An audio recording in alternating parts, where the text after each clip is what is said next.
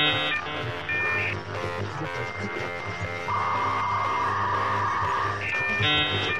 you. Salut à vous pauvres mortels, je suis Chris et vous écoutez Signal Loser, l'émission qui est au web 2.0, ce que la pizza hawaïenne est au patrimoine de la gastronomie mondiale. Le concept de l'émission, il est très simple, je reçois des gens que j'aime bien pour parler avec eux de trucs que j'aime bien.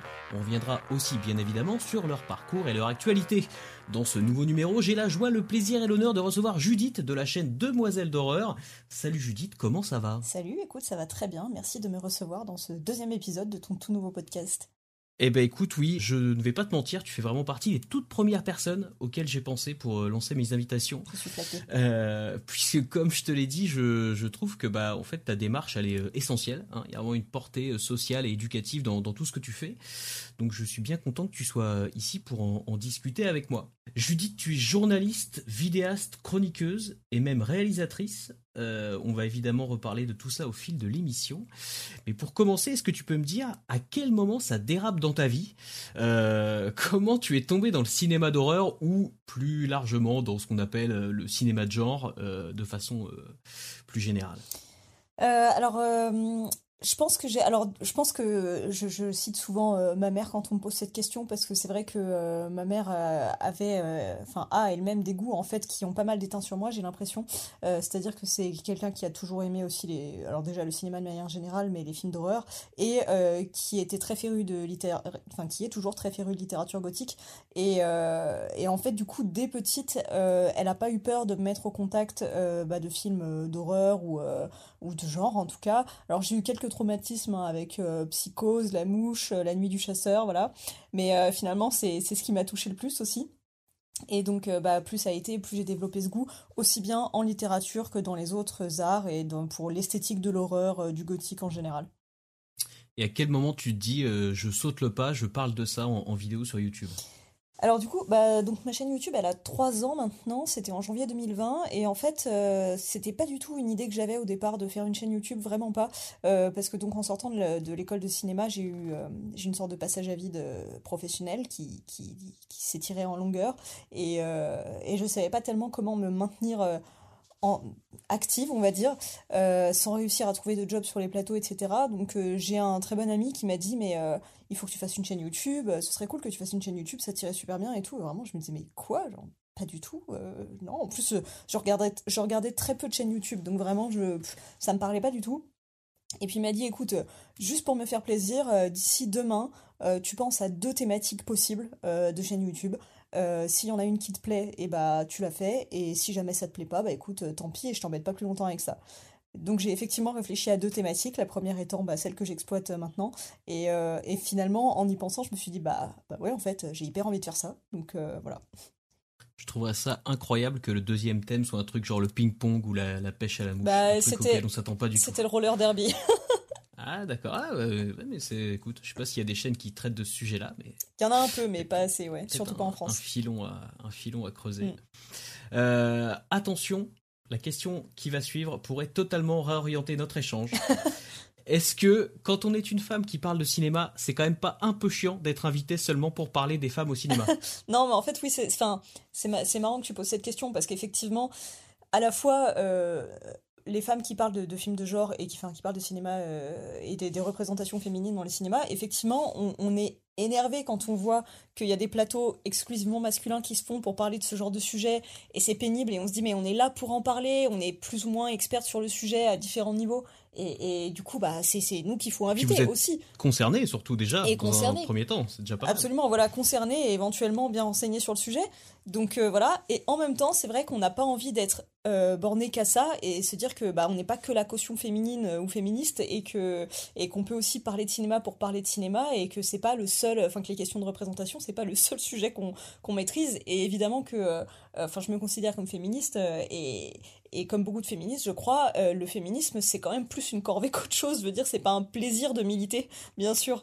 Donc c'est vrai que parfois, ça fait envie aussi de pouvoir juste bah, parler d'autre chose. Donc c'est un peu les deux. Être invité pour ça, oui, bien sûr, ça fait un peu partie du taf, c'est normal. Et il y a des idées à défendre. Et en même temps, pas que ça, quoi.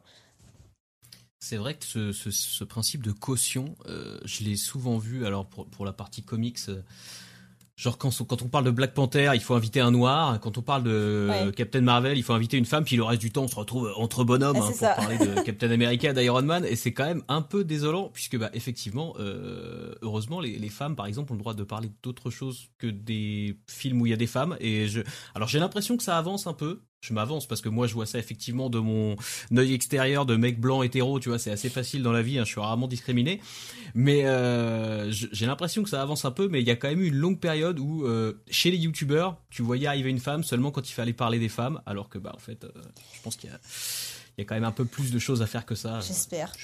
J'espère en tout cas, ouais. Je ne te l'apprends pas, et je ne l'apprends pas aux gens qui nous écoutent. Sans surprise, on lit justement des remarques assez misogynes sur Internet.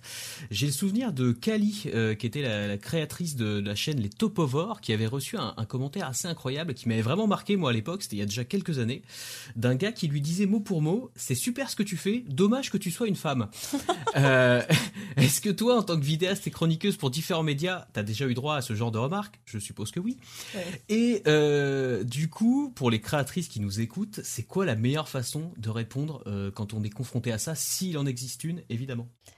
Euh, La meilleure Alors, le problème, c'est que moi, j'ai deux techniques. En fait, j'ai pas d'entre-deux. C'est soit j'atomise la personne et euh, j'y perds des points de vie, soit je ne dis rien. Donc, la plupart du temps, je préfère ignorer parce que voilà, je pense que le silence, c'est la meilleure manière au bout d'un moment de, répondre à ce genre de, commentaires. Enfin, c'est soit ça, soit le lance-flamme en fait. Et comme en général, j'ai pas la personne sous la main et que je veux pas aller en prison, ben le mieux c'est le mépris. Mais c'est vrai que c'est extrêmement compliqué. Et je pense aussi parce que c'est vrai que euh, comment dire, quand on affiche un petit peu ce genre de commentaires sur Twitter, euh, sur les réseaux, qu'on dit euh, regardez le genre de commentaires que je me prends dans la face, souvent les gens, enfin il y, a toujours des, types pour répondre que en fait on est bien contente de faire des stats sur Twitter en affichant ce genre de commentaires et qu'en fait on s'en nourrit nous-mêmes et qu'on a juste qu'à bloquer la personne et qu'à euh, la masquer, l'ignorer, tout ça. Or, pour le coup, je pense que c'est aussi l'une des meilleures réponses de temps en temps, alors pas toujours bien sûr, parce que c'est pareil, ça pourrit la vie, mais de temps en temps afficher ce genre de personnes pour montrer aux gens, en fait, à tous ceux qui seraient peut-être tentés parfois d'écrire ce genre de commentaires, de se rendre compte qu'en fait c'est mal, que c'est abusé, qu'il y a des vraies personnes derrière qui les lisent et que ça blesse, euh, et, faire prendre conscience aux gens en fait effectivement que, que le, la misogynie et, le sexisme dans les commentaires YouTube et des autres médias c'est toujours assez horrible. Et voilà, après répondre à la personne en elle-même, j'ai peur que, que on n'arrive jamais à les éduquer, mais tu vois, en partageant de cette manière, en communiquant là-dessus à grande échelle, je pense que c'est peut-être encore la meilleure chose à faire. Après, je reviens au fait de les ignorer. Il y a aussi beaucoup de gens qui n'ont que ça pour exister, en fait. Ce type d'attaque euh, un peu ridicule et qui se gargarisent un peu, je pense, de ce truc-là en mode ah regardez, j'ai réussi à énerver des gens en ayant des propos complètement idiots. Peut-être que eux-mêmes sont conscients que c'est très con, mais euh, ils en sont fiers parce qu'ils ont peut-être que ça pour exister, ce qui n'est absolument pas une excuse évidemment. Mais, euh, mais finalement, peut-être que oui. Enfin, de, mon point de vue, euh, malheureusement, je pense que laisser ces gens-là dans leur coin est peut-être la meilleure façon de, ne pas leur donner l'occasion d'exister. Ouais, c'est possible. Ouais, ouais, voilà, bah, il faut toujours, bon, même si c'est un peu ce qu'on dit aux, enfants qui se font embêter dans la cour quand ils ont 5 ans, mais c'est toujours valable. Hein, euh, au bout d'un moment, c'est, comment dire, si, ces gens-là, ils ont quand même une vie triste a priori quand ils en viennent par vivre de cette manière, tu vois. Enfin, quand ils en viennent à vivre par cette manière. Donc, euh, donc ouais, c'est une petite consolation, mais bon, faut s'y faire. Et sinon, un conseil pour les enfants, visez les orbites, ça fait toujours très mal quand même. ne vous laissez pas faire. On parlait des créatrices, et d'ailleurs, toi, tu fais partie d'un collectif de créatrices qui s'appelle la sororité. Excellent jeu de mots. Je trouvais ça très très Merci, bon. Merci, les deux mois. ah, bravo. Est-ce que tu peux nous en parler un peu du coup? Oui, alors c'est du coup un, collectif qu'on a co-créé avec euh, différentes euh, bah, créatrices euh, web qui en fait parlent de cinéma de genre sous différentes formes, aussi bien un podcast, donc que chaîne YouTube, que blog. Voilà, ça prend plein de formes. Et donc parmi nous, il y a Léo Yurillo qui a un blog à elle, qui a aussi fait partie d'un podcast qui s'appelait La Bobine Hurlante. Il y a Jess Slasher qui faisait partie du même podcast et qui maintenant aussi a créé tout nouvellement une, chaîne YouTube. Mylène de Welcome to Primetime Beach, donc qui est aussi une chaîne YouTube qui parle de films de genre et de, et de nanars et de plein de sujets euh, auxquels vous vous attendez pas, aussi des, jeux de société tirés de films d'horreur, c'est très très marrant. Et euh, Jessica du blog Bon Chic Bon Genre, qui est un, blog qui parle des représentations dans les films de genre. Et donc euh, récemment, on a créé un, site web sur lequel, enfin qui, dont on espère qu'il va servir d'annuaire en fait pour toutes les créatrices qui parlent de films de genre mais sous toutes les formes ça peut aussi bien, bien être des femmes qui, qui créent des festivals de films de genre des maquilleuses en tout cas qui participent tu vois à tout ce monde du cinéma d'horreur Euh, oui, je devrais dire euh, horreur plutôt que genre, parce que bon, c'est vrai que c'est assez flou comme, euh, assez flou comme terme, mais bon. Et, et donc voilà, on, on essaye d'étendre cette communauté pour montrer que bah, les femmes et le cinéma d'horreur, c'est quelque chose qui existe et on est dans une relation assez étroite avec ce type de cinéma qui nous concerne. voilà les créatrices n'ont pas de visibilité, mais il y a des gens qui arrivent à reprocher aux créatrices euh, de pas se mettre assez en avant, ce que je trouve assez terrible, puisque on sait bien que si tu es une femme sur Internet et que tu te mets en avant, tu as toutes les chances de soit te faire emmerder, soit te prendre des torrents de voilà d'insultes ou des, ou des choses comme ça pour des, des raisons un, peu un peu bidons. Euh, Est-ce qu'il y a une bonne technique, excepté le, le, fait effectivement de créer un collectif, mais du coup ça reste quand même mal, malheureusement un peu de l'entre-soi forcé? Il y, a une, bonne euh, porte d'entrée ou de sortie, je sais pas d'ailleurs. il y a une bonne porte en tout cas pour, euh, pour essayer de se, se sortir de ça. Bah écoute, c'est compliqué. Hein. Euh, c'est vrai qu'alors du coup, moi, alors je, je sais pas si c'est une stratégie de ma part, parce que je peux pas dire que je pense vraiment les choses sur le long terme pour le moment, mais moi, j'essaye un peu d'exister sur différents tableaux en ayant d'un côté mon, mon entité propre avec ma chaîne YouTube, de faire partie du collectif de la sororité, par ailleurs de travailler sur écran large, tu vois, où là pour le coup euh, je peux parler de cinéma en général et, euh, euh, et je fais partie d'une équipe qui n'a rien à voir, tu vois, et c'est chouette aussi. Donc il y a la volonté de se diversifier pour justement ne pas rester voilà dans cette espèce d'entre-soi qui est à la fois nécessaire pour qu'on se tire toutes les unes les autres vers le haut c'est important. Et en même temps aussi essayer, enfin exister en parallèle de ça. Donc euh, je sais pas, je pense que j'ai pas encore la recette idéale. Je pense que ça fait peut-être pas assez longtemps que j'existe sur le web, mais euh, mais en tout cas, il faut faire ce dont on a envie. Et je pense qu'aujourd'hui, quand même, la, sororité, euh, pas, pas le nom du collectif, mais la sororité en soi, c'est quelque chose d'extrêmement important parce que de toute manière, effectivement, comme tu le disais, qu'on se mette en avant, qu'on se mette pas assez en avant, il y aura toujours de toute manière des mecs qui ont des réflexes sexistes et qui partiront du principe qu'on n'a pas la bonne technique de toute manière pour pour masquer ou pour excuser leur propre sexisme. Mais euh, donc au bout d'un moment, on peut pas être indéfiniment responsable de ça, ça nous dépasse et on trouvera toujours qu'on fait mal les choses. Donc le mieux au bout d'un moment, c'est de se référer à, nous, entre nous, et en même temps essayer de ne pas de pas s'en contenter et d'essayer de voilà d'exister sur plusieurs tableaux. Il y a un sujet qui me semble essentiel quand on parle de cinéma, euh, c'est le cliché bien trop longtemps entretenu de la femme objet. Hein, puis dans le cinéma d'horreur plus particulièrement, c'est souvent, euh, elle est souvent cantonnée au, rôle de victime ou de final girl, hein, c'est l'un ou l'autre. Euh, évidemment, là, si vous nous écoutez, vous avez un millier de contre-exemples qui vous viennent avec Helen Ripley en tête. pour toi déjà, est-ce que ce cliché est encore présent aujourd'hui dans les productions actuelles? Ou est-ce que ça change quand même un peu. Euh, et puis surtout, est-ce qu'il y a un impact social à ce cliché-là? C'est-à-dire, est-ce que les gens ont été euh, lobotomisés ou été matrixés par, par ce cliché de bah, la femme qui est soit victime, soit, soit un objet de, décoration dans, le, dans les films quoi? Alors, il y a énormément de choses à dire sur ces deux, deux questions. C'est une très longue euh, question à laquelle tu peux fournir une très longue réponse comment dire Oui, je pense déjà pour commencer avec la première question, je pense que ça existe toujours. Après, je pense que euh, c'est encore, euh, enfin que le, cinéma d'horreur est bien bien plus que ça, et qu'en fait, si ces clichés existent toujours et ont toujours la peau dure, c'est aussi parce qu'ils répondent euh, à ce qu'on voit dans d'autres films de d'autres styles, par exemple le cinéma d'action ou voilà, où ces clichés existent encore. Donc forcément, tout ça, ça, ça s'entre-nourrit, on va dire, et ça existe encore, mais dans les productions peut-être les le plus grand public.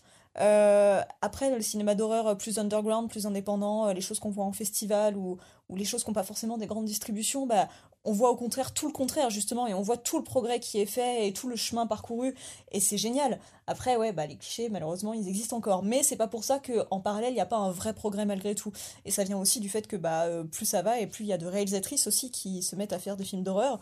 Euh, on est encore loin de la parité bien sûr mais euh, mais je pense qu'il y a de plus en plus de femmes qui font des films d'horreur ou en tout cas qui se mettent à faire du cinéma par le film d'horreur parce que euh, le genre de l'horreur, c'est encore ce qui se fait pour le moins cher, on va dire. Enfin, ça dépend lesquels, hein, mais en général, euh, c'est pas les plus gros budgets. Alors que par contre, c'est souvent ce qui, raconte, ce qui rapporte beaucoup. Et donc, en fait, les films à plus petit budget, forcément, les femmes vont avoir vont plus facilement pouvoir s'imposer en tant que réalisatrice bah parce que euh, c'est toujours les hommes qui ont les cordons de la bourse et en général là où il y a beaucoup de fric en, jeu bah ils vont pas confier ce rôle là à une femme. Donc du coup dans l'horreur c'est un petit peu plus facile. Et je pense aussi que c'est intéressant parce que euh, tu disais, est-ce que ça a matrixé euh, des gens? Mais en fait, je pense que c'est aussi parce que les gens ont été matrixés qu'ils ont créé ces, ces, archétypes, tu vois? Et je pense qu'au départ, si les femmes étaient beaucoup euh, héroïnes de films d'horreur, c'est parce que bah, donc ces films d'horreur étaient faits par des hommes qui, du coup, voyaient les femmes vraiment comme, comme la victime idéale, tu vois, la victime parfaite, parce qu'il faut qu'on puisse avoir de l'empathie pour sa victime, faut qu'on puisse croire qu'elle est vraiment en danger, faut pas qu'on puisse remettre en question sa virilité parce qu'elle n'arrive pas à se défaire d'une menace. Donc, une femme qui, forcément, ne peut pas courir en talons, qui s'évanouit la moitié du temps parce qu'elle est en corset, qui euh, est le sexe faible, crie, tout ça, pleure, euh, c'est la victime idéale. Donc forcément, elle est devenue vite fait, euh, enfin très rapidement héroïne de film d'horreur. Et euh, je pense aussi que en parallèle de ça, il y avait le fait que, euh, tu sais, souvent euh, le cliché, c'est de dire que bah, c'est le mystère des femmes, c'est comme des créatures qu'on peut pas comprendre, totalement différentes des hommes, que c'est vraiment un mystère à percer et que oh là là, mais comment fonctionnent les femmes? Il y a tellement de films qui parlent de ça, tu vois, et tellement de clichés.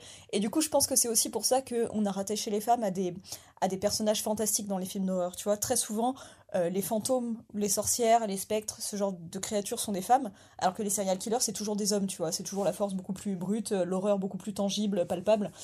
Et donc, je pense que ça vient de là. Et en même temps, ce qui est intéressant, c'est que. Donc, oui, ça, c'est le résultat de d'un sexisme intégré, d'une misogynie intégrée, bien sûr, et en même temps, ça a été l'expression de plein de nouvelles formes de personnages plus intéressants pour les femmes que ce qu'on voyait dans le cinéma mainstream, où pour le coup, bah, elles étaient jamais des sorcières, elles étaient jamais vieilles, elles étaient jamais moches, elles étaient jamais violentes, tueuses, etc.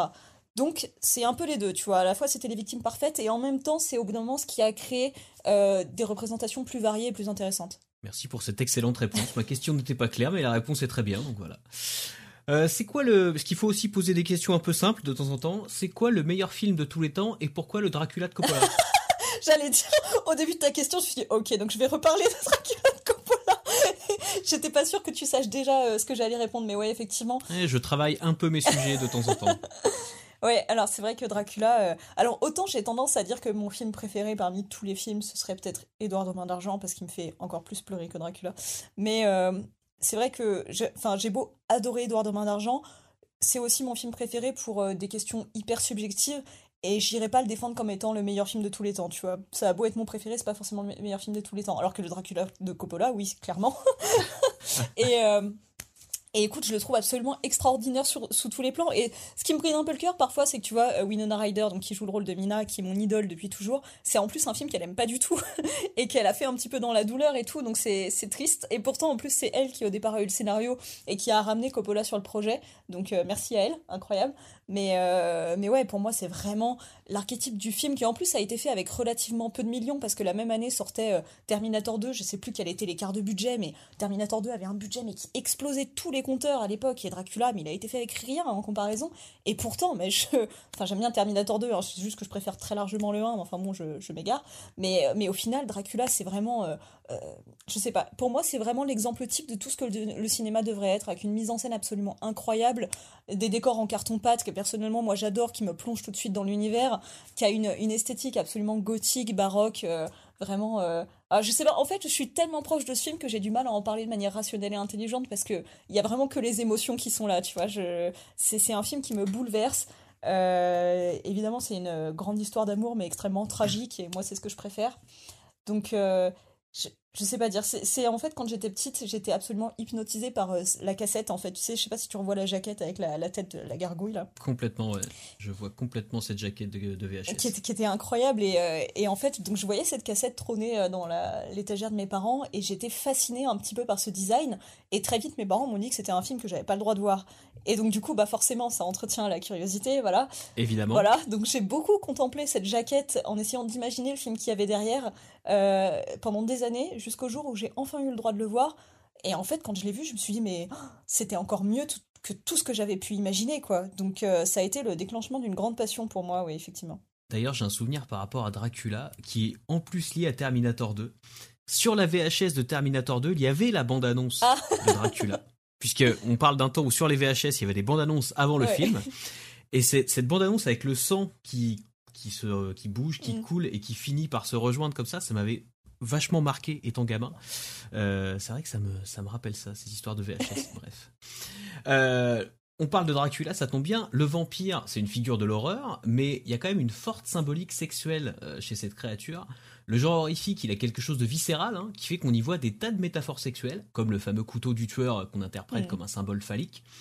Est-ce que c'est parce qu'on a tendance à surinterpréter tout ce qu'on voit, ou est-ce que le sexe et l'horreur, ça va définitivement de pair? Non, alors je pense que ça va archi ensemble. Et effectivement, avec les vampires, autant à la naissance du, mythe du vampire euh, au Moyen Âge, à la Renaissance, tout ça, c'était pas forcément le cas. Mais une fois que ça a été couché sur papier par Bram Stoker, euh, le roman de Bram Stoker, il est bourré de métaphores sexuelles et de, et, de comment dire, de sous-textes. Euh, comment dire, de sous-texte qui est une sorte de commentaire sur justement l'époque hyper puritaine dans laquelle ça se passe et dont Bram Stoker souffrait, je pense. Donc, euh, donc non, à partir du moment... Puis même avant ça, avant le Dracula de Bram Stoker, il y avait Carmilla de Sheridan Le Fanu, la, la, nouvelle qui met en scène justement une vampire euh, lesbienne, et euh, qui, bah, pour le coup, c'est pareil, il y a un sous-texte sexuel extrêmement présent. Puis après, tout ce qui est la métaphore, plus, plus ça a été, alors c'était pas encore le cas à l'époque de Carmilla, mais avec Bram Stoker, les, je crois que les dents pointues ont commencé à apparaître. Je crois qu'il mentionne les dents pointues. Mais par contre, à l'époque, il n'avait pas encore précisé les canines. Et après, c'est le cinéma qui a rajouté en fait le fait que ce soit que les canines, qui est un peu la représentation la plus, euh, classique aujourd'hui du vampire. Mais tu vois, là aussi, on a vraiment l'impression d'avoir, euh, euh, comment dire, une pointe qui pénètre dans la chair. En fait, toute l'imagerie autour du vampire a est vraiment en soi une métaphore sexuelle. Et puis, d'ailleurs, Winona Ryder, elle le disait au moment de faire Dracula, c'était un film qui la motivait au départ parce que elle avait des amis qui étaient morts du VIH à l'époque. Et euh, évidemment le, tu vois l'idée de, cette espèce de, maladie de malédiction qui se transmet par euh, par le sang et par le sexe tu vois. Enfin c'est la, métaphore c'est pareil était assez claire. Et dans l'horreur en général oui parce que vraiment l'horreur c'est un cinéma de la transgression. C'est un cinéma où tu vas explorer euh, les pires choses qui puissent habiter ton esprit ou ce dont tu peux avoir peur.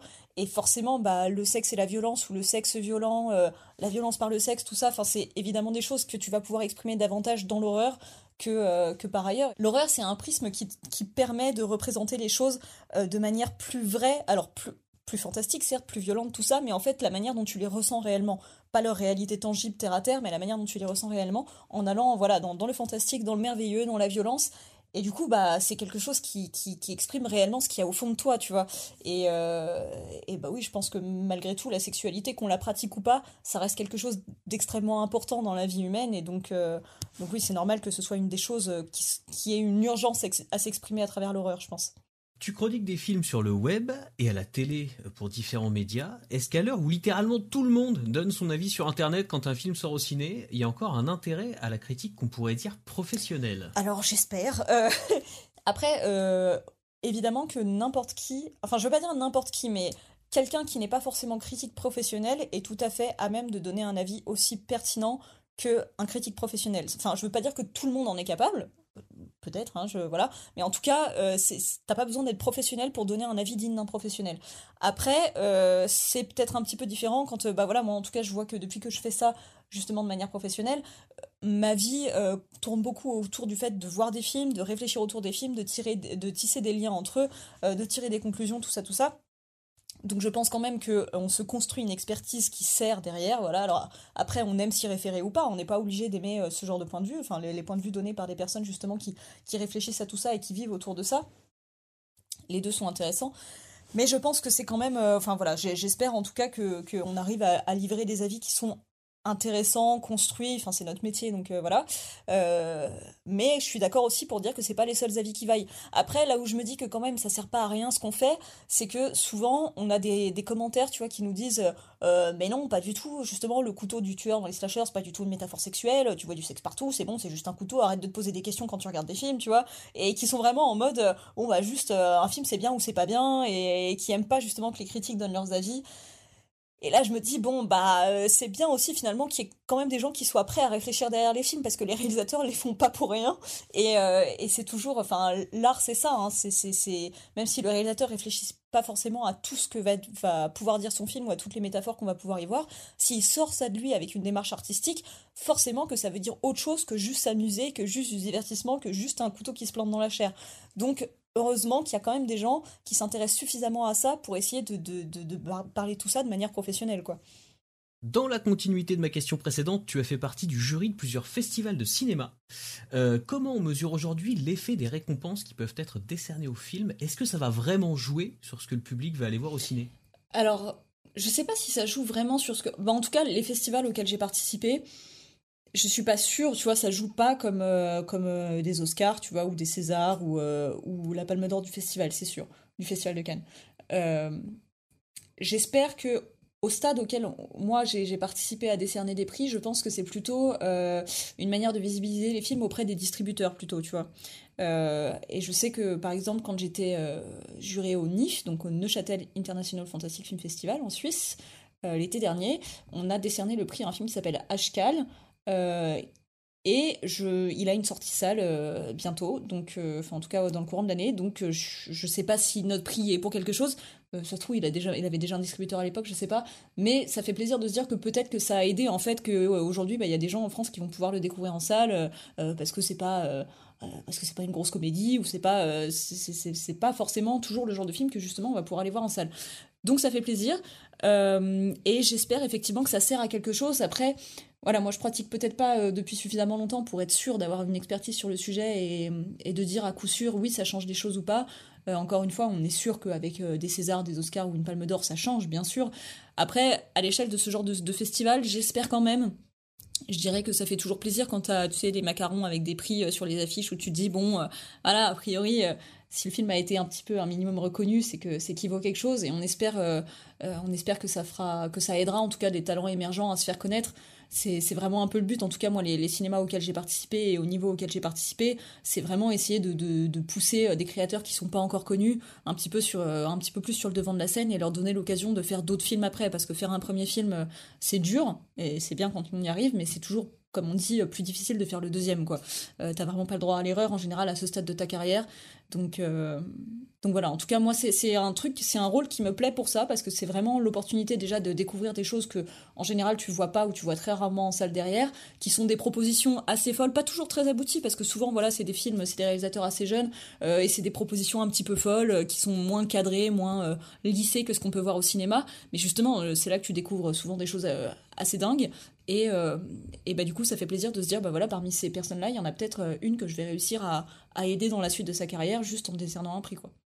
Euh, ouais, et puis tu, parlais des distributeurs, mais il y a aussi, mine de rien, un peu de reconnaissance, je pense, euh, de ces prix-là auprès d'un public, alors certes de niche, mais de gens qui vont s'intéresser majoritairement peut-être aux films d'horreur un peu indépendants, aux trucs qu'on verra sûrement pas forcément euh, dans, les cinémas s'ils n'ont pas de récompense, mais il y a, y a peut-être ça aussi, il y a peut-être le fait de de les faire euh, découvrir à des gens qui s'intéressent déjà de base à ce cinéma-là, avant de le faire découvrir. Oui, j'espère, j'espère, parce que c'est vrai qu'après tout, euh, je vois bien que moi, mes, mes confrères et mes consoeurs, euh, si on nous dit que tel film a eu le prix à Gérard forcément, ça va, ça va aiguiser notre, notre curiosité. Et maintenant que, évidemment, moi, maintenant que je connais des festivals comme le PIF, le BIF, le NIF, tous les trucs en IF, forcément, ça fait, ça fait écho aussi. Et en général, je sais que quand ils ont été récompensés, c'est pas pour rien. Donc oui, oui, effectivement, vis-à-vis d'un public de niche, oui, je pense que ça peut servir. Puisqu'on parle de jeunes réalisateurs, j'ai entendu dire dans les milieux autorisés que tu t'essayais aussi à la réalisation.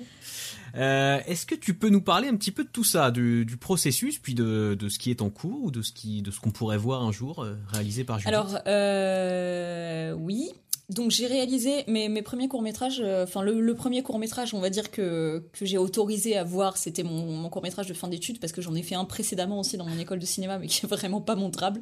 Le, déjà, le truc, c'est que je trouve que la moitié des trucs que j'ai fait sont pas montrables en général. Mais donc les deux dont j'aime bien parler, c'est donc Beautiful Injuries, qui était mon, court-métrage de fin d'études, euh, qui, euh, qui représente absolument tous les défauts que peut avoir un court-métrage d'études fauchées, vraiment avec toutes les tartes à la crème dans lesquelles se vautrent les étudiants quand ils sortent d'école de cinéma. mais en même temps, j'ai une tendresse pour lui parce qu'il est hyper représentatif du style de cinéma que je veux faire et j'ai très très envie de l'adapter en long métrage.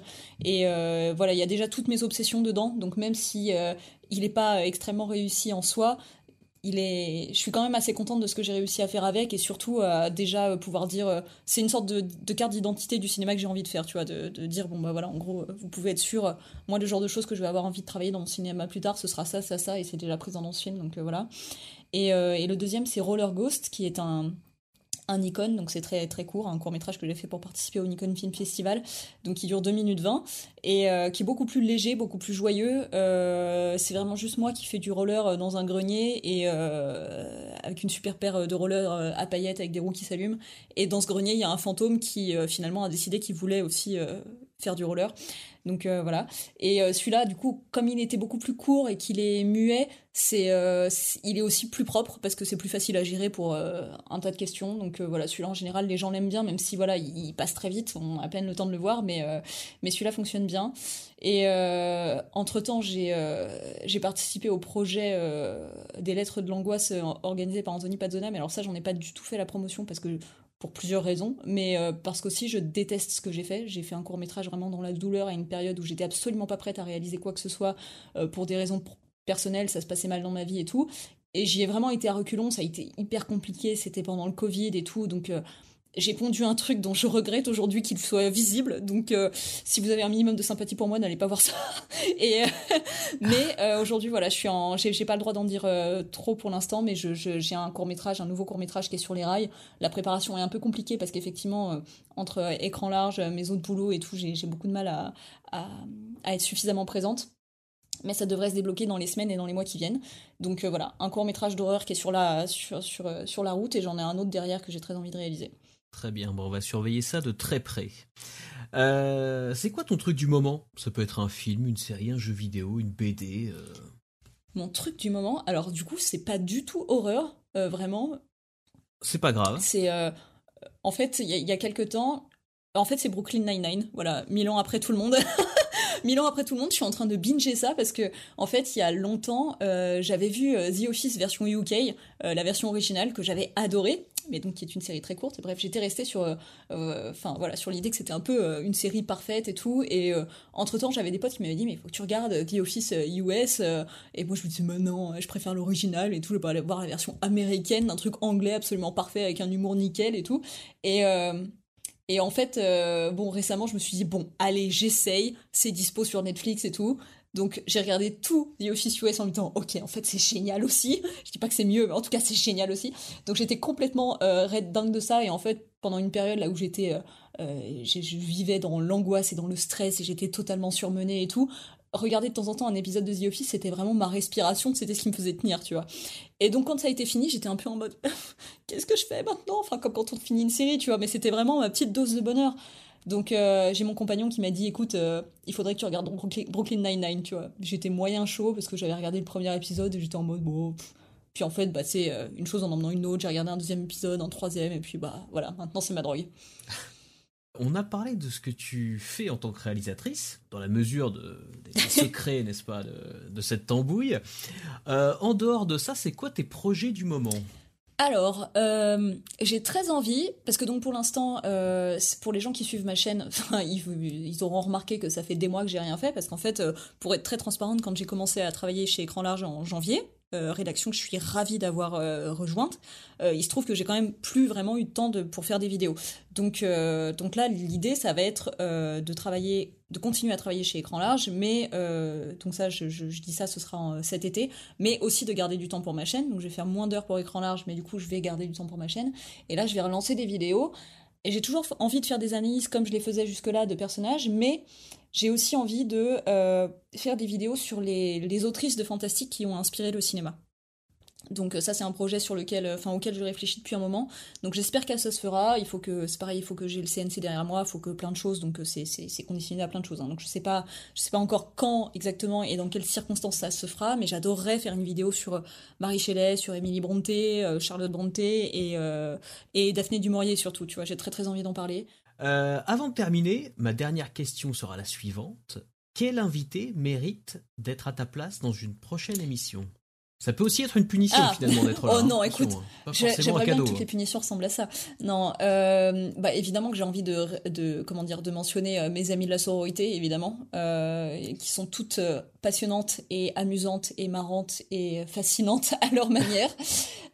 donc voilà, elle. Après, ah, je veux pas que les gens que je mentionne pas se vexent, mais il y en a tellement. je suis aussi ils seront vexés de toute façon. De toute manière vexés. Je suis aussi assez proche de la, les gens, euh, enfin la, rédaction du site Cinématrack qui est aussi un site de, de critique euh, cinéma. Euh, voilà, si tu prends tous ces gens-là, ça fait déjà pas mal de monde. Je suis désolée pour les personnes que je ne mentionnerai pas, mais il y en a trop quoi.